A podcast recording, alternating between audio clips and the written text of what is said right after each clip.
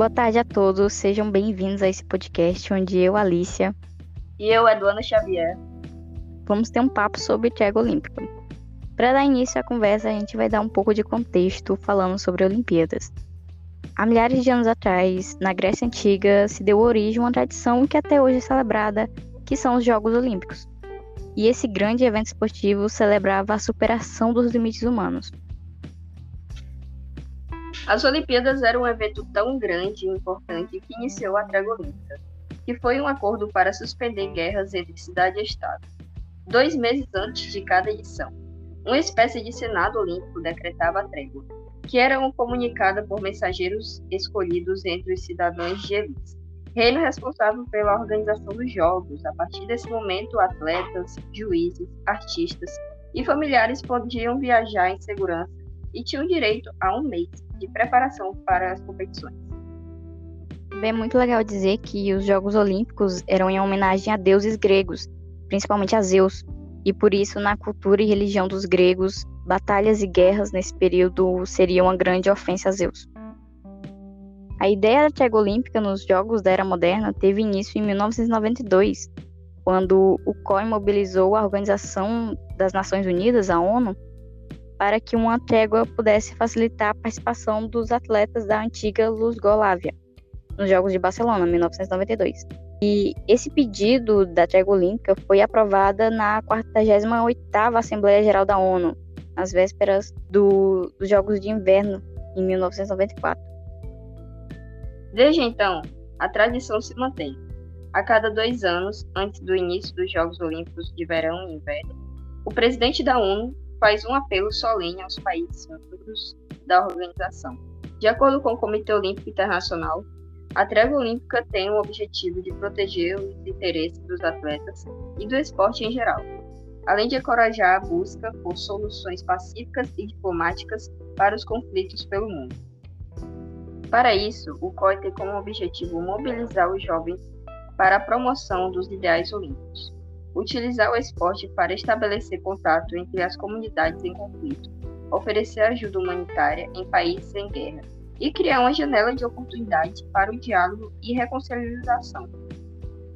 Vamos agora para as curiosidades. Existe um muro da trégua olímpica, trata-se de um muro simbólico, que tem como objetivo fazer os Jogos Olímpicos um exemplo de união entre os povos. Nas Olimpíadas de 2016, no Rio, o evento de inauguração desse muro contou com a presença do coral infantil Coração de Júlia, que é um grupo formado por 26 crianças refugiadas que moram no Brasil. Um lindo momento desse discurso foi quando Thomas Bach, presidente do COI, afirmou que a Vila dos Atletas é o coração dos jogos, onde as pessoas de todas as raças e credos convivem em paz.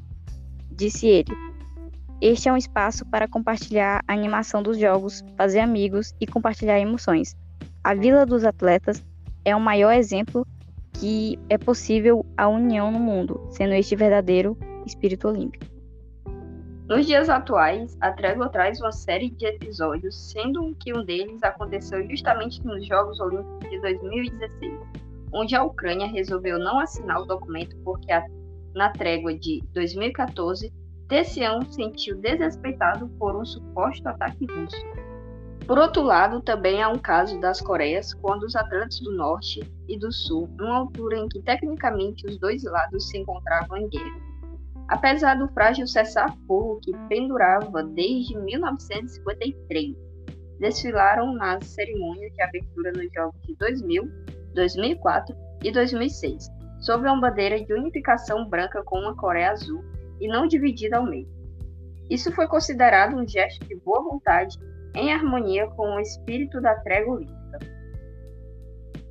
Mais recentemente, na ocasião dos Jogos Olímpicos de Inverno em Pyeongchang 2018, os atletas norte e sul-coreanos competiram pela primeira vez numa equipe conjunta no hóquei feminino, que abriu possibilidades da organização de uns Jogos Olímpicos conjunto em 2082 em dois países que estiveram recentemente em um conflito de 65 anos. Como o BAT referiu, os Jogos Olímpicos são um símbolo de esperança e paz. Um momento de rompimento dessa trégua foi em Tóquio 2020, onde em um dos prédios onde estavam alojados atletas sul-coreanos, foram penduradas faixas e bandeiras que faziam referência à guerra com o país anfitrião. Nas bandeiras estavam escritas as frases Eu ainda tenho o apoio de 50 milhões de coreanos, fazendo referência à guerra de Imji. Então foi esse o nosso podcast. Espero que tenham gostado.